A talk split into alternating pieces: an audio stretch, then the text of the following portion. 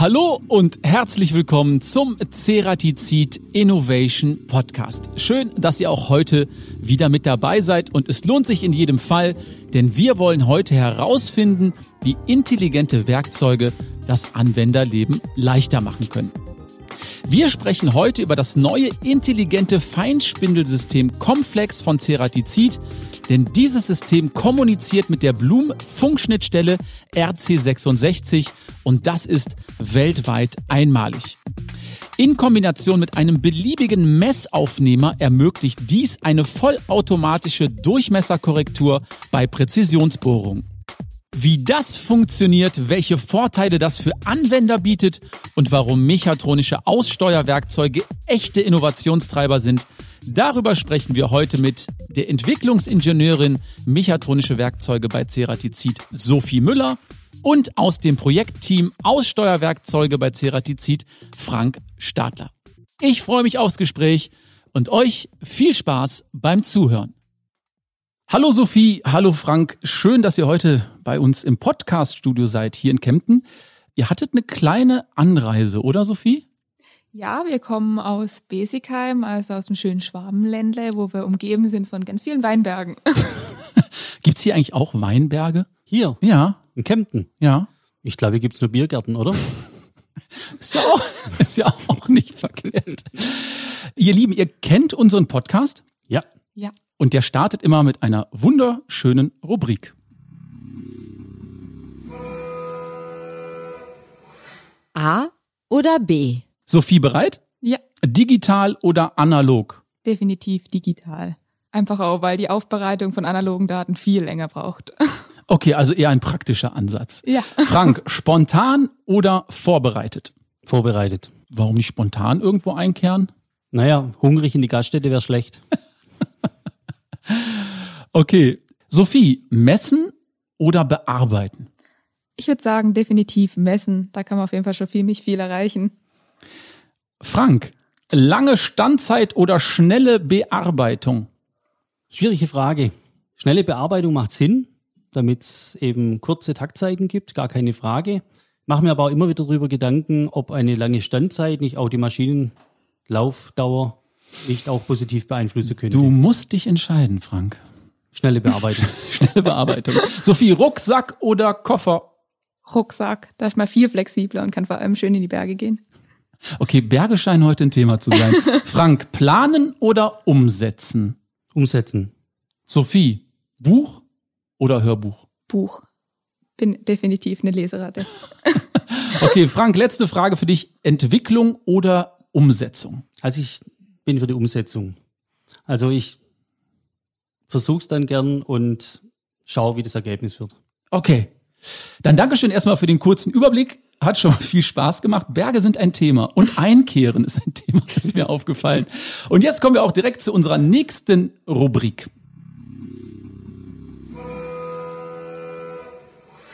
Die Schätzfrage. Ganz genau unsere Schätzfrage und da dürfen unsere ZuhörerInnen natürlich auch gerne wieder mitraten. Äh, Sophie, Frank, seid ihr gespannt auf die Schätzfrage?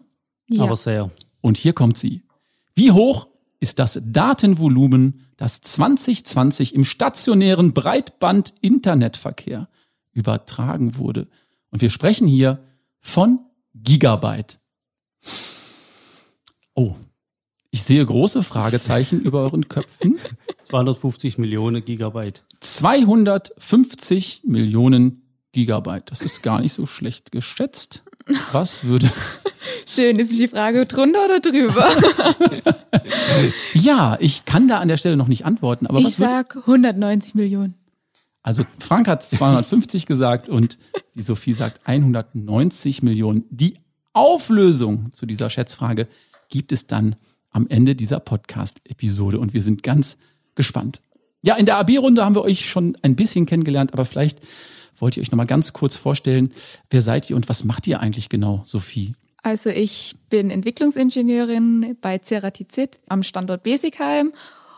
Ich bin primär zuständig für die Hardware, also die Entwicklung von Leiterplatten, Testing, also dass die Systeme auch einwandfrei laufen. Aber ich bin auch gerne, sage ich mal, bei der Programmierung an der Maschine gerne unterwegs. Okay, und Frank, was machst du so in deinem Daily Business? Also ich bin technischer Berater für Aussteuerwerkzeuge, das heißt für alle Werkzeugsysteme, die aktiv angesteuert werden, die also eine Funktion innehaben, wo man also gezielt über die Steuerung in der Regel eine Schneidenposition verändern kann und somit Konturen in einem Bauteil herstellen kann. Okay, also wenn ich das richtig verstanden habe, seid ihr also Experten für mechatronische Werkzeuge, also Aussteuerwerkzeuge, wie du auch gerade gesagt hast. Und das sind alles intelligente Werkzeuge, oder? Ich würde sagen, die Werkzeuge sind mal vom Grund her noch nicht intelligent, aber die Elektronik, die dazu verwendet wird und die Software, die dazu eingesetzt wird, die macht diese Werkzeugsysteme eben dann zu einem intelligenten Werkzeug. Und das ist auch ein schönes Stichwort für unsere nächste Rubrik. Und das ist Kurz nachgefragt. Wir wollten wissen, was ist für dich ein intelligentes Werkzeug? Also intelligentes Werkzeug ist auf jeden Fall was, was seinen Lebenszyklus irgendwie mit aufnimmt oder so für mich und dass man halt nachher irgendwas auswerten kann von dem Teil. Das ist für mich ein intelligentes Werkzeug. Am besten eins, das auf jeden Fall sehr vielseitig ist und auch am besten sehr lange hält und ja, den Kunden optimal unterstützt bei der Arbeit. Ein intelligentes Werkzeug ist für mich ein Werkzeug, bei dem der Kunde nicht mehr viel machen muss. Ein intelligentes Werkzeug, was vielleicht automatisiert funktioniert. Ein intelligentes Werkzeug hilft mir und unterstützt mich bei den Dingen, die ich vielleicht nicht parat habe oder die auch sonst automatisiert gehen könnten und nimmt mir diese Aufgaben ab. Ja, da denke ich an Smart-Werkzeuge, also vielleicht mit integriertem Bildschirm, wo man genau erkennt, wann das dann abgenutzt ist beispielsweise oder die Zeit, die noch bleibt, solche Dinge. Ja, viele spannende Antworten. Hört ihr sowas immer wieder? Also, dass das Werkzeug lange hält, der Kunde nicht viel machen muss, alles automatisch funktioniert, dass das Werkzeug smart ist. Hast du damit gerechnet, Sophie? Also die meisten Sachen, die wir jetzt gerade gehört habt, also mit denen habe ich schon gerechnet.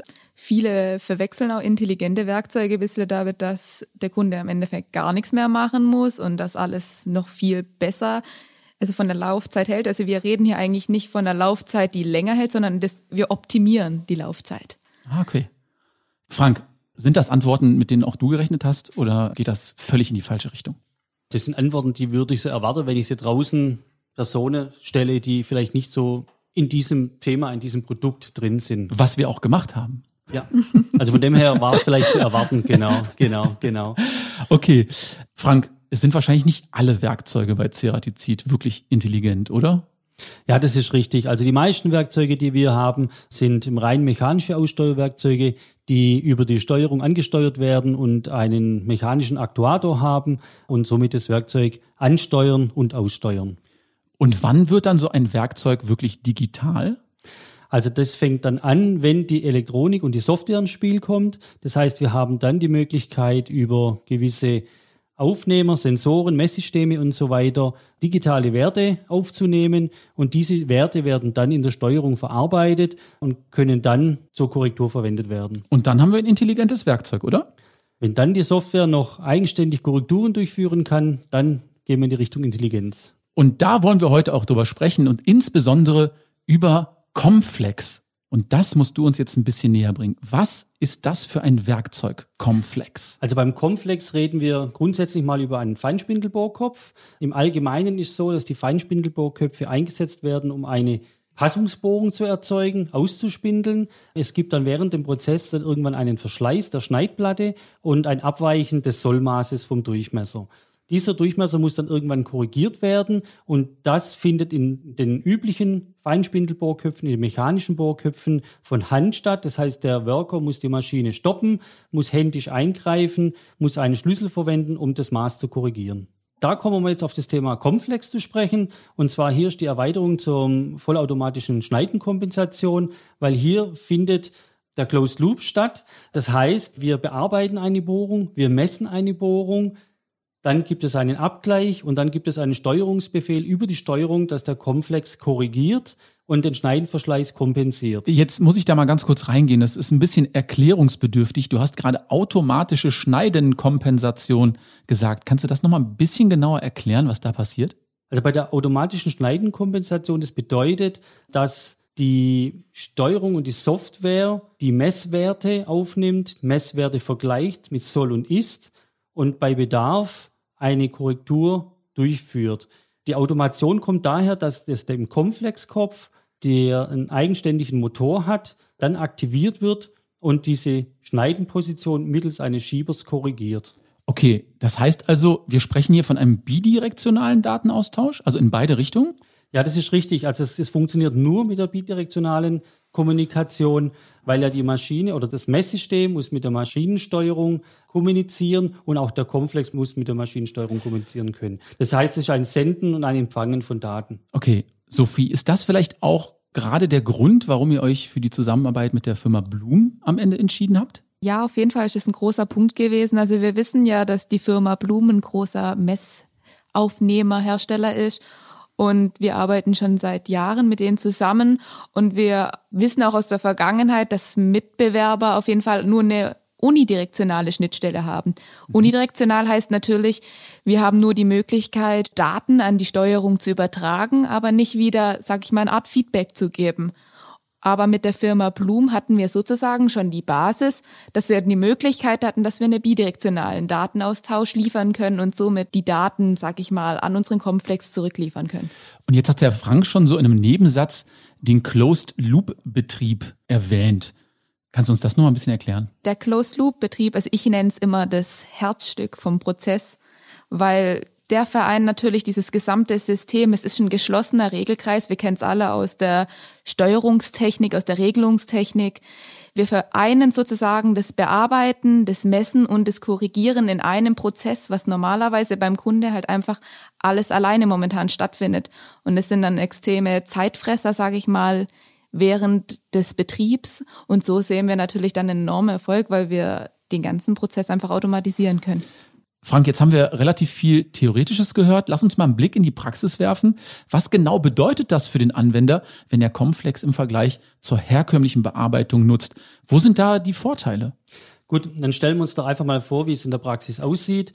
Wenn an einer Maschine eine Bohrung gespindelt wird und eine Korrektur stattfinden muss, dann muss der Mitarbeiter muss dann die Maschine stoppen, er muss die Tür öffnen, er muss eingreifen in den schmutzigen Arbeitsraum, es tropft das Wasser von der Decke, er langt dann mit einem Stellschlüssel rein und muss dann an, vielleicht an einer Skalierung oder an einer Anzeige ablesen, wo die Position des Schiebers steht oder wie viel er nachstellen muss. Und das dauert. Das dauert, das benötigt seine Zeit. Das ist auf jeden Fall ein Störfaktor, der natürlich ein Riesennachteil ist. Und da möchte man natürlich sich weiterentwickeln. Und Sophie, wenn ich das richtig verstanden habe, hat der Frank ja gerade gesagt, kann der Kunde sich dort viel Zeit sparen, weil sich das Werkzeug tatsächlich selber korrigiert, oder? Genau, also wir unterteilen immer die Vorteile in drei Teile. Einmal, was der Frank schon gesagt hat, der Kunde muss einfach nicht mehr in die Maschine reinkrabbeln, um es nachzustellen, sondern wir haben einfach die Steuerung, die das für uns übernimmt. Und das dritte zum Beispiel wichtige Thema ist, wenn wir eine Wendeschneidplatte wechseln, weil das erfolgt natürlich jetzt bei uns auch automatisiert. Wir müssen nicht wieder aufs Voreinstellgerät gehen, uns wieder nachkorrigieren oder nochmal neu einstellen. Wir wissen, wie lange das alle dauern kann. Und vor allem, wir haben so eine Art Referenzpunkt, wo wir beim Anlernen an der Maschine halt verwenden. Und auf den gehen wir einfach, wenn die Wendeschneidplatte gewechselt wird, wieder hin und dann können wir den Prozess ganz normal wieder von vorne starten. Okay, das klingt für mich jetzt eigentlich so, als wäre das wirklich für alle Unternehmen interessant. Oder wo kommt Comflex jetzt primär zum Einsatz, Frank? Ja gut, grundsätzlich macht es natürlich am meisten Sinn, wo ich einen sehr hohen Automatisierungsgrad habe, wo ich über mannlose Schichten, über Wochenendschichten nachdenke, wo ich einfach nicht die Möglichkeit habe, dass ein Mitarbeiter ständig die Nachkorrekturen durchführt und die Durchmesserkorrektur durchführt. Lass uns doch mal noch einen ganz kleinen Schritt zurückgehen. Mich würde nämlich interessieren, wie kommt man eigentlich auf die Idee, ein solches Werkzeug zu entwickeln? Wickeln. Hast du da vielleicht so eine kleine Entstehungsgeschichte für uns? Weil irgendwann hat sich ja jemand mal gedacht, ach, das wäre super, wenn ich da nicht in die Maschine rein müsste und das nachjustieren. Könnte das nicht automatisch sein? Und vor allen Dingen, wie mache ich das dann? Also das ist ganz klar so von der Historie her. Es gibt schon sehr, sehr lange verschiedenste Arten von Feinspindelbohrköpfen, die auf unterschiedlichste Art und Weise nachgestellt werden. Äh, in der Regel immer mit einer Art Stellschlüssel. Es hat sich weiterentwickelt über gewisse Anzeigemöglichkeiten, also fangen wir am Anfang an, einen Skalenring, dann eine digitale Anzeige und dann vielleicht ein externes Gerät, das mittels Bluetooth-Schnittstelle oder sogar einer App an, an einem Smartphone äh, das Maß angezeigt werden kann. Aber eins haben die alle gemeinsam, man muss händisch nachstellen. Man muss in den Arbeitsraum und man muss händisch nachstellen. Und da war natürlich die Motivation zu sagen, wir brauchen einen Stellkopf, der sich selbstständig automatisiert nachstellt und da natürlich aus unserer Geschichte heraus, da wir auch mechatronische Werkzeugsysteme sowieso schon haben, konnten wir hier die Brücke schlagen und dann eben zusammen mit einem Partner, der diese bidirektionale Schnittstelle anbietet, wirklich ein Werkzeugsystem auf den Markt bringen, das eben diese Bedingung jetzt erfüllt. Klingt jetzt erstmal relativ naheliegend, die Idee. Gibt es eigentlich schon ähnliche Werkzeuge von Mitbewerbern auf dem Markt? Es gibt durchaus verschiedenste Ansätze. Wobei wir, denke ich, aktuell uns auf die Fahne schreiben könnten, dass wir hier das weitest entwickelte Produkt jetzt auf dem Markt haben, das zur Marktreife jetzt also eben auch fertig entwickelt ist. Ja, wir haben es auf der EMO schon vorgestellt und. Wo sind denn da die größten Unterschiede zum Mitbewerb? Was kann denn unser Complex, was die anderen nicht können? Die anderen brauchen in der Regel noch einen externen Rechner, eventuell, um nachstellen zu können. Bei uns läuft das Ganze in der Kombination mit der Blumenschnittstelle ab und den entsprechenden Modulen und Software, die eingesetzt wird. Und der Gesamtaufbau ist eben reduziert und somit auch kostenmäßig interessant. Ich glaube, wir haben jetzt bei unseren ZuhörerInnen Interesse geweckt. Wenn ich jetzt als Kunde Interesse habe, Sophie, welches Equipment benötige ich eigentlich überhaupt, um Comflex letztendlich verwenden zu können? Kann das jeder verwenden? Also jeder, das ist ja natürlich jetzt hier die Frage. Man braucht auf jeden Fall die Softwarevoraussetzungen auf der Maschine. Aber dort bieten wir meistens eine Einzelbewertung an. Man kann dann eine Art Nachrüstblatt ausfüllen und wir überprüfen das dann, ob die Maschine die Voraussetzungen hat, ob die Maschine nachgerüstet werden kann. Dann brauchen wir natürlich auch das Blumenfunk-Equipment. Da gibt's dann ein Interface, ein Erweiterungsmodul, wo da als Kommunikation, zum Beispiel zu Ethernet oder Profibus oder Profinet, was wir alle kennen, oder wie schon der Frank gesagt hat, unser anderes Herzstück, der Funkempfänger, der RC66, über dem die ganze Kommunikation dann stattfindet. Okay, und wenn ich mich dann als Kunde entschieden habe, Comflex einzusetzen, wie sieht denn dann die weitere Vorgehensweise aus bei der Verwendung eines Comflex? Genau, also wenn der Kunde sich für das Produkt entschieden hat, dann kommt der Blumenmitarbeiter, installiert die Hardware, also die Blumenfunkkomponenten. Anschließend, wenn das erfolgreich war, kommt dann unser Ceratizid-Außenmitarbeiter und fährt den Prozess dort ein. Dort wird sozusagen unser Werkzeug dann auf dem Voreinstellgerät erstmal auf die richtigen Durchmesser gesetzt mit dem sozusagen Check-in dann auf der Maschine angelernt. Anschließend werden dann ein Standardprozess sozusagen, wo wir auch vom normalen Feinspindeln schon kennen. Der Messschnitt wird durchgeführt, anschließend der Finish-Schnitt, sodass der Prozess einfach die ganzen Komponenten, also die ganzen Maßabweichungen von der Maschine, die Abdrängungen oder die Ungenauigkeiten von der Zoller einfach ausregelt und sozusagen ein sicherer Prozess geliefert wird. Und letztendlich braucht es dann natürlich auch noch die entsprechende Programmierung. Wie funktioniert das dann? Wir haben drei Basisprogramme. Die drei wichtigsten Programme sind dann hier, wie gesagt, das Check-in, also eine Art Pairen zur Maschine, dass der Komplex der Maschine bekannt gemacht wird. Das erfolgt dann durch eine ID, also jeder Kopf bekommt eine ID zugewiesen, weswegen auch der RC66 dann differenzieren kann, dass es bis zu 16 Stück auch wirklich an der Maschine haben kann. Dann gibt's den eigentlichen Korrekturprozess wo dann eigentlich die Korrektur im Hintergrund stattfindet, in Abhängigkeit natürlich vom Messzyklus, wo rausgegeben wird, was dann wirklich korrigiert wird. Hier spricht dann immer der Radiusverschleiß, dort wird der Parameter hinterlegt und das Programm holt dann eigentlich nur aus dem Unterprogramm den Messwert. Und das dritte Programm ist das Reinitialisierungs- Programm, wo dann der nach einem Wendeschneidplattenwechsel sozusagen wieder auf die Basisfunktion oder die Basis auf den Referenzpunkt gefahren wird und sozusagen dort der Prozess dann wieder von vorne gestartet werden kann. Wow, klingt ganz schön komplex, oder? Es klingt, glaube ich, am Anfang komplexer als es ist, aber wenn man es mal verstanden hat, dann ist es eigentlich gar nicht so schwierig. Also bei gerade intelligenten Werkzeugen ist der Anfang immer das Schwierigste, aber wenn man es mal drin hat, dann ist gar dann hat man Aufwand. sehr, sehr viele Vorteile und spart auch viel Zeit. Sag mal, Frank, Comflex kann man auch in Besigheim, glaube ich, im Einsatz sehen? Oder kann man das auch direkt beim Kunden testen?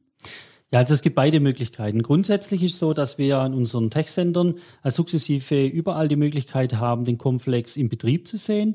Jetzt vorrangig momentan in Basicheim, wo wir eben dann Beispiele zeigen können und wie der Complex arbeitet. Das kann man sich live anschauen. Man kann aber auch beim Kunde vorab einen Versuch machen, indem wir mit einer Tablet-Steuerung das System in Betrieb nehmen. Dort ist allerdings dann nur möglich, eine Korrektur händisch zuzuweisen über die App oder über diesen Webbrowser. Man kann dann eben kein Closed Loop darstellen, weil mhm. dazu braucht man dann eben diese Messkomponenten und so weiter. Ihr habt in ein äußerst smartes Werkzeug und etwas ganz Kleines sehr viel Intelligenz gepackt, so kann man das sagen. Das muss sehr kostspielig sein, oder? Ich würde sagen, kostspielig liegt immer im Auge des Betrachters. Also man muss es natürlich immer vergleichen mit einem normalen mechanischen Feinspindelkopf. Und hier geht es eigentlich nur um Investitionskosten, weil irgendwann kommt es zu diesem Zeitpunkt, wo einfach die Amortisation stattfindet. Und ich glaube, der Frank kann uns da nochmal ein bisschen was näher dazu erzählen. Ja, Frank, hast du ein Rechenbeispiel? Wann amortisiert sich überhaupt der Einsatz von Comflex? Also grundsätzlich ist so, es rechnet sich ja dann aus den praktischen Komponenten, aus den Parametern, dass man sagt, okay, wie groß ist mein Schneidenverschleiß, wie oft muss ich meine Position nachstellen und wie oft habe ich einen Schneidenwechsel. Das sind so die Hauptparameter. Um das Ganze etwas besser zu visualisieren zu können und der Kunde für sich selber besser entscheiden zu können, haben wir jetzt zukünftig die Möglichkeit über ein Kalkulator, der online zur Verfügung steht, dann seine Werte zu verwenden und zu vergleichen, wann lohnt es sich für mich, wann ist das System amortisiert. Und das kann man bei uns online dann auf der Homepage einsehen und verwenden, für sich ausrechnen. Okay, ich würde sagen, genau diese Links zu diesem Amortisierungsrechner, kann man den so nennen? Ja. Nennen wir den so, werden wir dann noch gerne in die Show Notes packen. Mir fällt noch ein Thema ein, Förderung. Wird das denn auch gefördert in irgendeiner Form? Also es gibt die Möglichkeit für die digitale Fertigung Fördergelder zu beantragen und es gibt auch Firmen, die das also schon gemacht haben. Somit kommt man für kleines Geld an ein super Werkzeugsystem. Okay, und alle Informationen dazu findet ihr natürlich dann auch entsprechend in unseren Show Notes. Ich sage bis hierhin erstmal ein großes Dankeschön an Sophie und auch an Frank. Hat sehr viel Spaß gemacht, auch wenn Complex ein recht komplexes Thema ist. Ich hoffe, wir konnten das hier auf der Audiospur ganz gut rüberbringen. Ansonsten, wo kriegt man noch Informationen, Sophie, wenn man sich da etwas weiter informieren möchte? Im Netz sicherlich? Oder vielleicht auch mal den Außendienst ansprechen? Genau, also die erste Anlaufstelle ist natürlich immer der Außendienstler. Aber wenn man auch schnell Informationen sammeln möchte, dann kann man natürlich auf unsere Homepage gehen und dann einfach unter Feinspindelkopf Komplex sich erste Eindrücke holen. Da werden wir alle Infos finden. Wir haben allerdings noch unsere Rubrik Schätzfrage aufzulösen. Wir wollten wissen, ich habe euch am Anfang unseres Podcasts diese Frage gestellt. Und zwar, wie hoch ist das Datenvolumen, das 2020 im stationären Breitband-Internetverkehr übertragen wurde? Sophie, erinnerst du dich noch, was du gesagt hast? Ich glaube, du hattest 190 Millionen gesagt. Genau. Gigabyte. Und Frank, bei dir waren es 250 Millionen Gigabyte. Ja, richtig. Hier kommt die Auflösung. Das gesamte Datenvolumen, das im stationären Breitband-Internetverkehr in Deutschland übertragen wird, soll sich im Jahr 2020, haltet euch fest, auf insgesamt 72 Milliarden Gigabyte belaufen. Eine Steigerung um 28,6 Prozent im Vergleich zum Vorjahr. In Deutschland gibt es mittlerweile mehr als 35 Millionen stationäre Internetanschlüsse. Wer hätte das gedacht? Wahnsinn. Mhm. Hör mal, hätte ich auch nicht schätzen können. Sowas kann man doch gar nicht wissen. Hast du es hochgerechnet? Hast du gedacht, so, ah, jeder Deutsche 4 Gigabyte? So ungefähr. Also grob abgeschätzt genau kalkuliert und dann einfach rausgehauen. Okay, wir alle sind jetzt ein bisschen schlauer. Großes Dankeschön an Sophie und an Frank. Bleibt mir gesund und bis zum nächsten Mal. Vielen lieben Dank. Danke.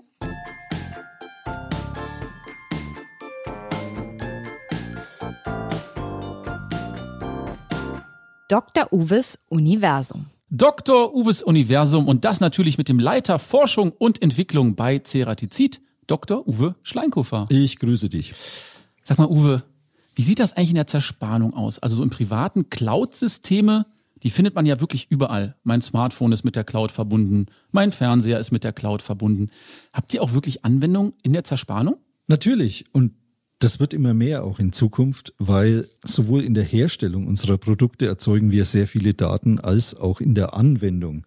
Wir haben auch Werkzeugmanagementsysteme, die letztendlich darauf angewiesen sind, Daten von der Maschine zu bekommen, um überhaupt reagieren zu können, wie unser Toolscope zum Beispiel. Mhm. Und diese Daten führen natürlich auch dazu, dass wir den Zerspannungsprozess noch besser verstehen können und auch besser darauf reagieren können. Teilweise auch automatisiert natürlich. Und zukünftig wollen wir in der Zerspannung natürlich auch automatisiert Prozesse verbessern können, um einfach äh, noch effizienter Bauteile herstellen zu können. Die Daten, die dafür notwendig sind, müssen ja erst einmal durch spezielle Sensorik aufgenommen werden, müssen dann geeignet abgelegt werden, dokumentiert werden. Und da kommen eben dann Cloud-Speicher auch zum Einsatz. Da muss natürlich auch gewünscht werden, dass diese Daten oder erlaubt werden, dass diese Daten in den Cloud-Speichern abgelegt werden. Da gibt's natürlich noch Widerstand dagegen, weil eben das sehr hausinterne Daten sind bei bestimmten Produzenten, die natürlich diese Daten nicht außer Haus geben wollen. Aber ich glaube, dass man diese digitalisierte, mit künstlicher Intelligenz angereicherte Reaktion auf bestimmte Daten aus dem Zerspannungsprozess, dass das ein Stück weit die Zukunft werden wird. Ist das denn schon etabliert? Du hast es gerade gesagt, es gibt auch noch Widerstand. Sind wir da auf einem guten Weg? Ah, jein, würde ich sagen. Also es gibt tatsächlich Widerstand, diese Daten zur Verfügung zu stellen. Da hat übrigens auch die Pandemie ein bisschen mitgeholfen, weil natürlich da dann persönlicher Support nicht mehr so einfach möglich war. Da sind natürlich dann Lösungen mit Remote-Anschlüssen gefragt. Also das hat tatsächlich ein bisschen geholfen. Aber die persönlichen Daten aus seiner eigenen Produktion zur Verfügung zu stellen, ist natürlich immer noch eine gewisse Hemmschwelle. Mhm. Das heißt, die Branche muss einen Mehrwert generieren, der über dieser Hemmschwelle ist. Das ist ja immer so. Und dementsprechend arbeiten wir vehement dran, dass dieses Tool, diese Datenverarbeitung zum Mehrwert jetzt so spürbar hoch ist, dass dieser Widerstand fallen kann. Und wie wird das in fünf Jahren aussehen? Ist dann Augmented Reality, KI und all diese Themen, Cloud-Systeme gang und gäbe und jeder muss mit dabei sein? Da antworte ich dir auch mit einem klaren Jein. äh, ich glaube nicht, dass sich das flächendeckend in fünf Jahren durchgesetzt hat. Ein großes Hemmnis, und da habe ich mich schon mal in Rage geredet bei dir, vielleicht kannst du dich erinnern. Ich weiß äh, nicht, wovon du sprichst. Ist Uwe. die fehlende Standardisierung. Ich glaube, solche Systeme können sich nur am Markt großflächig durchsetzen, wenn eine gewisse Standardisierung stattfindet und das von der Datenstruktur, von der Sensorik und vom Cloud-Abgleich, also dieses ganze Datenmanagement, eine Standardisierung erfährt, dass wirklich jeder vom Gleichen redet. Wenn jeder sein eigenes System entwickelt, dann sind das alles Insellösungen und es wird nicht zum großflächigen Erfolg werden. Das heißt, dieser Wettbewerbsdruck muss da rausgenommen werden und wir müssen gemeinsam eigentlich hier zu einer Lösung kommen, die großflächig funktionieren kann, dann können wir den Mehrwert generieren für die zersparende Branche und dann setzt sich das auch durch. Und was müssten wir tun, um genau an dieses Ziel zu kommen? Was müsste sich jeder auf seine Fahne schreiben? Also man muss ein Stück weit die Kooperation suchen. Ich glaube, dass die Wettbewerber sich hier mal an den Tisch setzen müssten und darüber diskutieren, wie können wir eine einheitliche Datenplattform erzeugen und ein einheitliches Datenmanagement generieren wie es in anderen Systemen auch stattgefunden hat, um einfach eine großflächige Lösung zu erzeugen. Und dann hat, und da bin ich überzeugt davon, immer noch jeder genügend Futter am Markt, um überleben zu können. Aber man generiert wirklich einen deutlichen Mehrwert für die Kunden. Uwe, großes Dankeschön für die Einblicke in deine Welt und in dein Universum. Tschüss. Tschüss. Wir sind am Ende unserer heutigen Episode zum Thema Complex angelangt. Ein großes Dankeschön an Frank und Sophie, die heute hier in Kempten unsere Gäste waren. Mir hat es großen Spaß gemacht, mit ihnen über Complex zu sprechen. Das Thema ist natürlich sehr komplex und aus diesem Grund findet ihr die entsprechenden Links zu den Videos und zum Infomaterial in den heutigen Show Notes. Solltet ihr darüber hinaus noch weitere Fragen haben, schreibt uns gerne eine E-Mail wie gehabt an teamcuttingtools@ceratizid.com und wir beantworten eure Fragen gerne. Sollte euch der Podcast gefallen, gerne fünf Sterne auf Apple Podcasts oder eine positive Bewertung auf den gängigen Streaming-Portalen. Ich sage Dankeschön für heute, fürs Zuhören und wir hören uns in einer der nächsten Folgen wieder. Bis dahin, bleibt gesund, tschüss und bye bye.